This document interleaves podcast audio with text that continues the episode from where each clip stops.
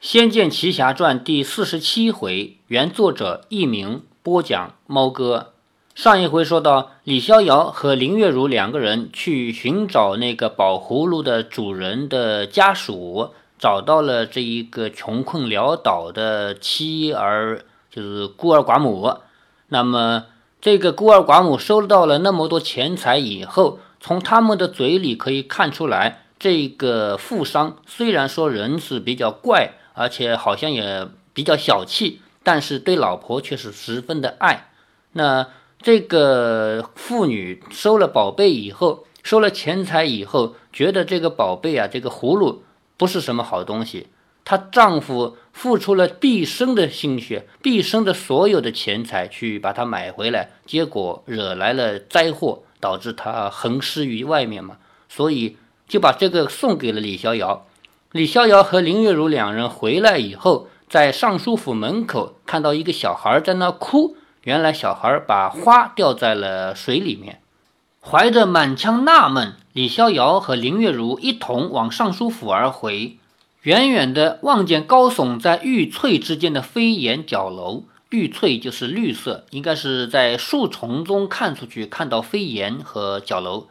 两人走过绕弯于尚书府外的渭水桥，却见一名孩童正在水边呜呜哭泣，十分伤心。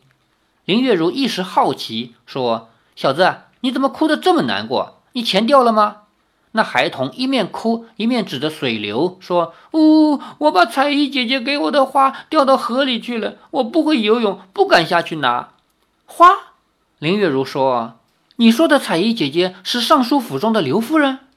那孩童哭着点点头。林月如说：“他怎么会把花给你？”孩童说：“昨日我抓到一只蝴蝶，彩衣姐姐看到了，她要跟我买那只蝴蝶，我不肯。我有了钱，娘要没收的。最后，彩衣姐姐拿了一朵这么大的花跟我换，我才换的。”那孩童比了个手势，如果他没有夸张的话，那花大概和他的头差不多大。若是家种牡丹，确实是件稀有珍宝。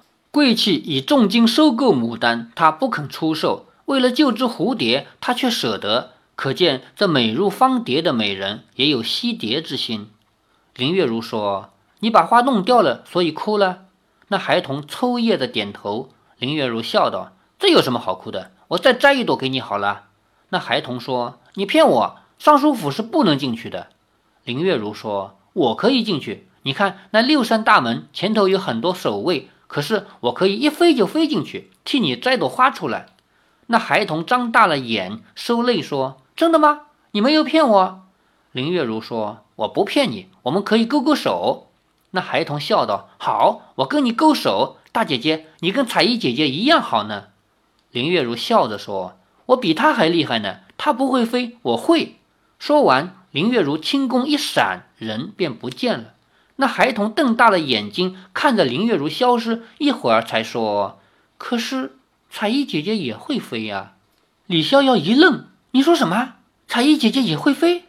那小孩连忙捂着嘴：“没有，我没有说，你听错了。”李逍遥故意说：“我明明听见了。”哦，我知道了，你在吹牛，怕被我发现，所以说我听错了。哈，吹牛大王，孩子果然好骗，马上说。我没有吹牛，我真的看见彩衣姐姐飞。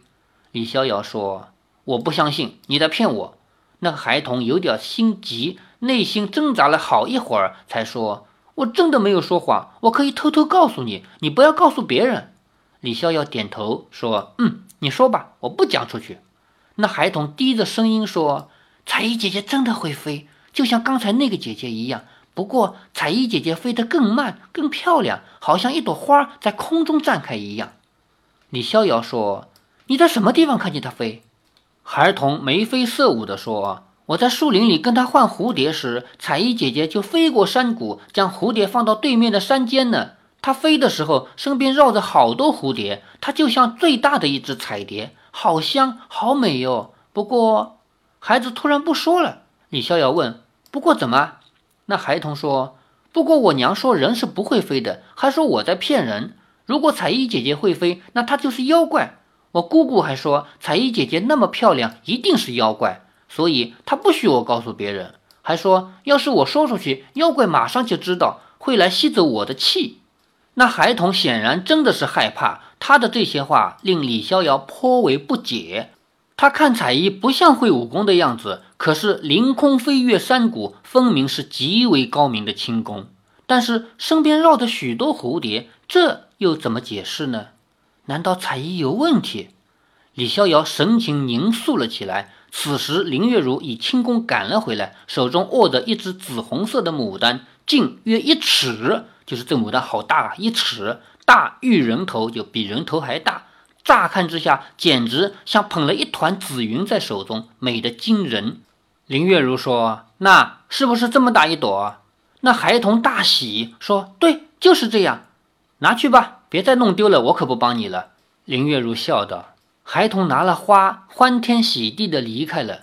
李逍遥说：“你偷偷摘他的花，可当了一回雅贼了。”林月如笑道：“说你是土包子，不懂经里的习俗呢。”经里的习俗是偷花吗？李逍遥说。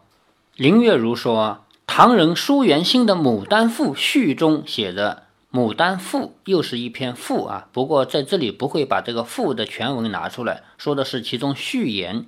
作者是唐朝的舒元兴，在序言中这样说：“巾帼牡丹，这个巾帼不是巾帼不让须眉那巾帼，是京城的京，巾帼就是京城里的意思。”金国牡丹，日月请盛，请睡觉就请的那个请盛盛开的盛，也就是说，京城里的牡丹非常非常多。金则自进踏迹官署，哎呦，这好难懂哦。什么叫踏迹官署？这个踏外边是一个门，开门关门的门，中间是一个到达的达，这个字念踏，它的意思就是门。迹是什么？直接进去的意思，就到达的意思。踏迹，也就是说从门到达。官署呢，我们现在也这也有这个说法，是当官的人家的住所和上班的地方。说今则自今踏迹官署，外沿士庶之家。士庶这个很好理解，士就是读书人，庶就是普通老百姓。外面一直到士庶之家，全都是牡丹，弥漫如四渎之流。这个四是三点水，右边一个一二三四的四，是一条河流的名称，叫泗水嘛。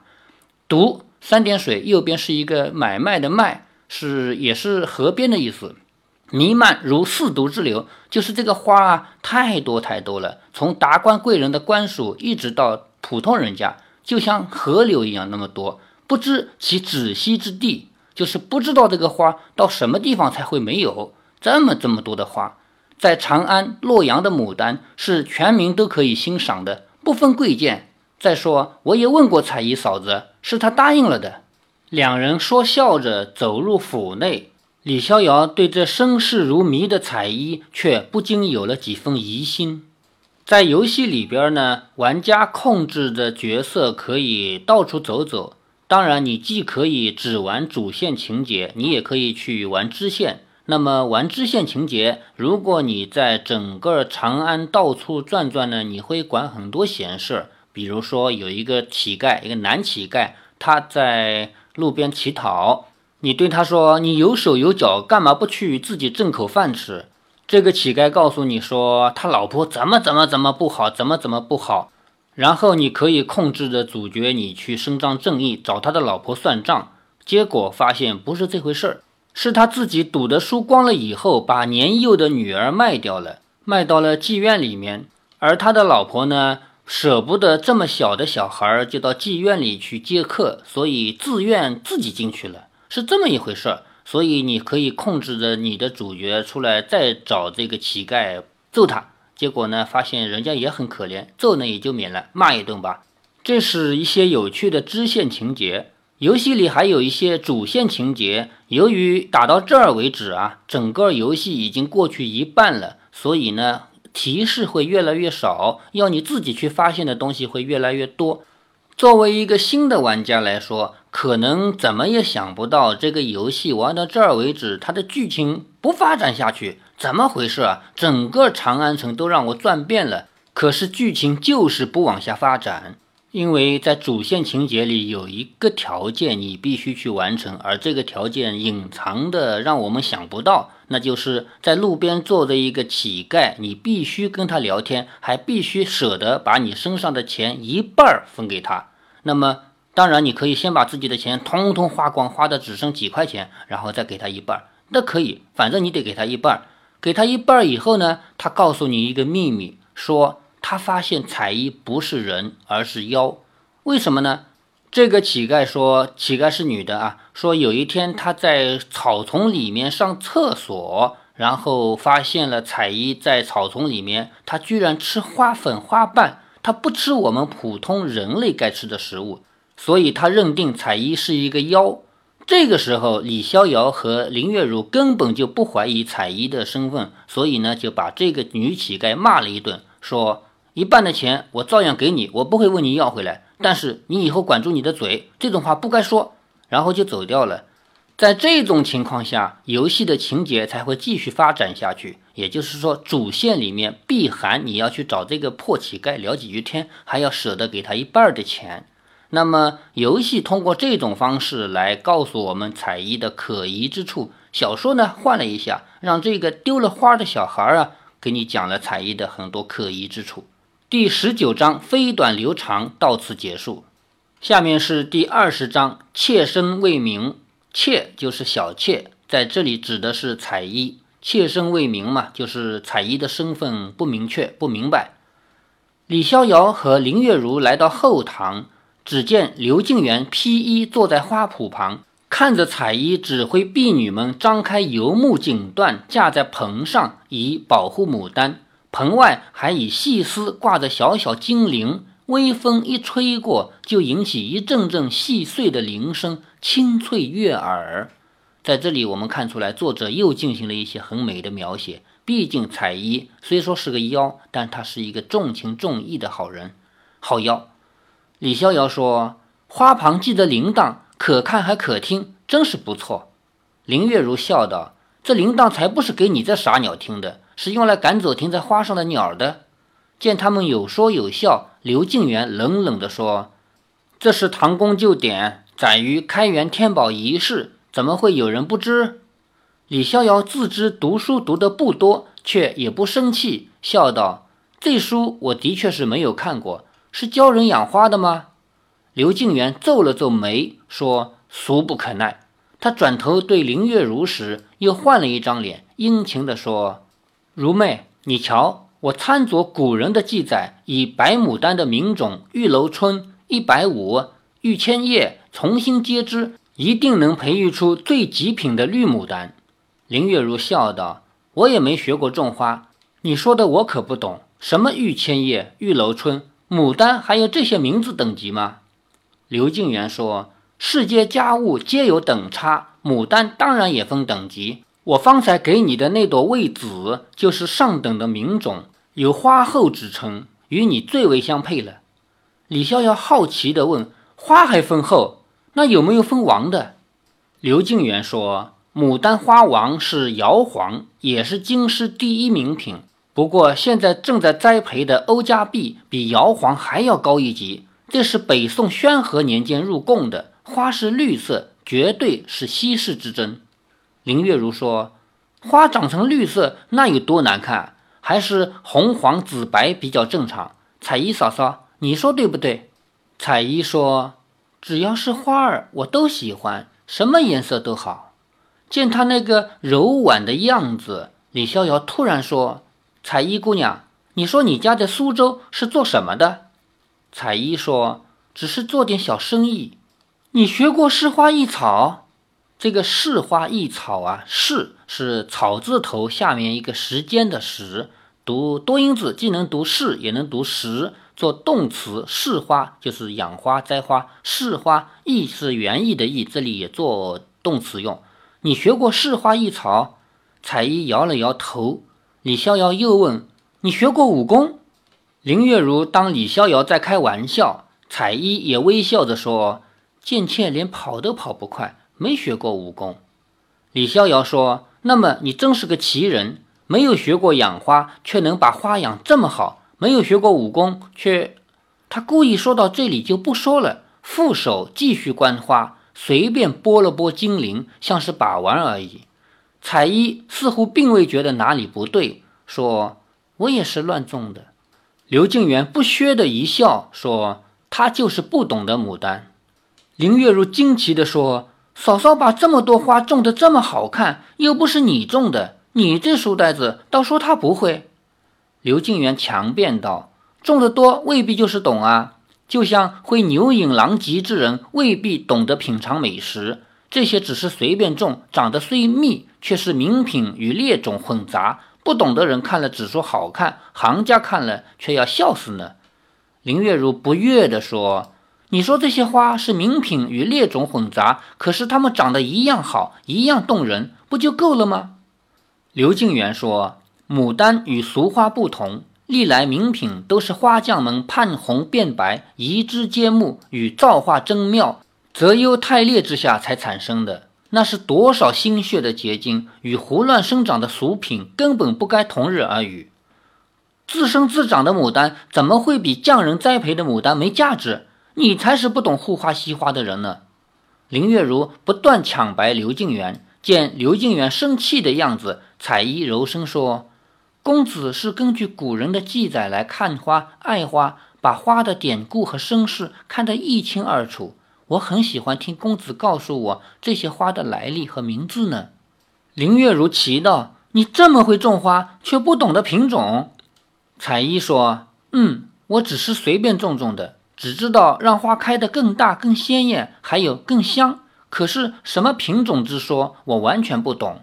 公子跟我说了，我才知道有这么多名字。像黄色就分成瑶黄、玉衣黄，还有正风韵、倒韵。”学问真大，林月如说：“牡丹一向娇贵，随便种还能种这么好，真是不容易。”彩衣微笑着说：“只是关心花儿罢了。”这个时候，刘静元显出一些倦容，也就是说累了。彩衣一见，便拿着小卷儿轻轻沾了沾他的脸，卷帕上的香气似有若无的飘进李逍遥和林月如的鼻端，令人精神一振。刘敬元看起来稍稍提了点神，彩衣亲自扶起刘敬元，说：“相公，请入内歇息，待妾身为您煎药。”刘敬元说：“我精神很好，月如妹，我还想跟你多聊聊。”林月如说：“你还是去休息吧，看在云姨的面子上，先把你这身子养好再说。”说完，便一拉李逍遥，说：“我们走吧。”前面这一大段就是关于怎么养花的，关于彩衣，他只会种但不懂；刘敬元虽然不种，但是他懂这些东西呢，全部是小说作者补出来的，在游戏里面根本就不提。游戏里边，我们走到尚书府靠近刘敬元的这个房子，在这周围就可以看到很多花，在画面里呀，很多很多花。到了刘敬元的。房子里面以后，家里摆设最多的也是花，但是并没有正面的描述过彩衣种花，也没有正面的描述过刘敬元对花的理解。这一段呢，作者补的也不错，把一个书生啊，他整天读书读成呆子的这样一种人物给写的非常到位。前面我们在读到苏州的那一段，我就跟大家提到过，在游戏里边，因为刘敬元不是第一线人物。并没有在我们的玩家的操控下做任何事情，台词也不多，所以呢，他的言行我们了解的不多。这部小说的作者补了很多内容，补得很到位，把一个不会武功、只会读书的这一个人写得跃然而出。刘敬元脸色难看的被彩衣扶回去，李逍遥还回头看了看彩衣扶刘敬元的样子。他步伐小，走起路来果然是巍巍若玉山之将奔，并不像会武功的样子。可是那小孩又不像在说谎，还是彩衣特别隐瞒了自己的武功根底。林月如表面上大辣辣的，其实心思颇为细密。李逍遥对彩衣询问时，他便已看出了不对。回到李逍遥歇息之处时，林月如问道：“你刚才在疑心什么？”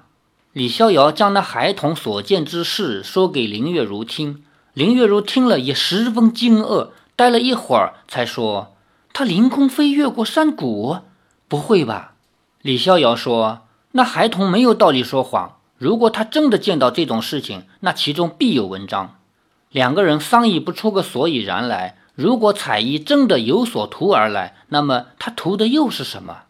也就是说，这两个人都觉得彩衣怪怪的，但是又想不通。第一，彩衣看起来真的不会武功，看他扶着刘静元走路，那个颤颤巍巍的样子，真的像不会武功的人。那么，小孩看到的是真是假呢？这是第一个疑问。第二个疑问，如果彩衣是伪装的来的，如果他是妖，那么？他的目的是什么？他为什么这么悉心照料着刘静元？所以凭他们两个人这样猜来猜去、想来想去，是想不出什么来的。接下来呢，这个情节就要往前推进一步了。首先呢，刘静元感觉到彩衣奇怪，不愿意再喝他的药。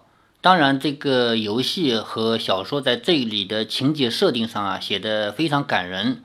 游戏说，本来刘静元再吃几天的药就会好了。但是恰恰在最后的关键时刻，他不愿意再喝这个药，而且把这药给倒了、砸了，把碗给砸了，逼着彩衣没有办法。后来呢，就使出了他的法术，而且呢，这一些又都被李逍遥和林月如给发现了。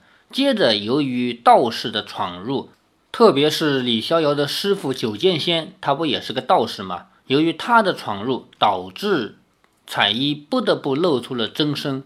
你说一个带着翅膀的大蝴蝶非要把刘静元给带走，那么站在李逍遥和林月如的角度肯定是不能接受的，必须拦截。这种情况下又破坏了好事，所以就导致彩衣没有任何办法可以救刘静元，只能去求原来最初给刘静元下毒的那个妖怪。于是，一场悲剧就此展开。欲知后事如何，且听下回分解。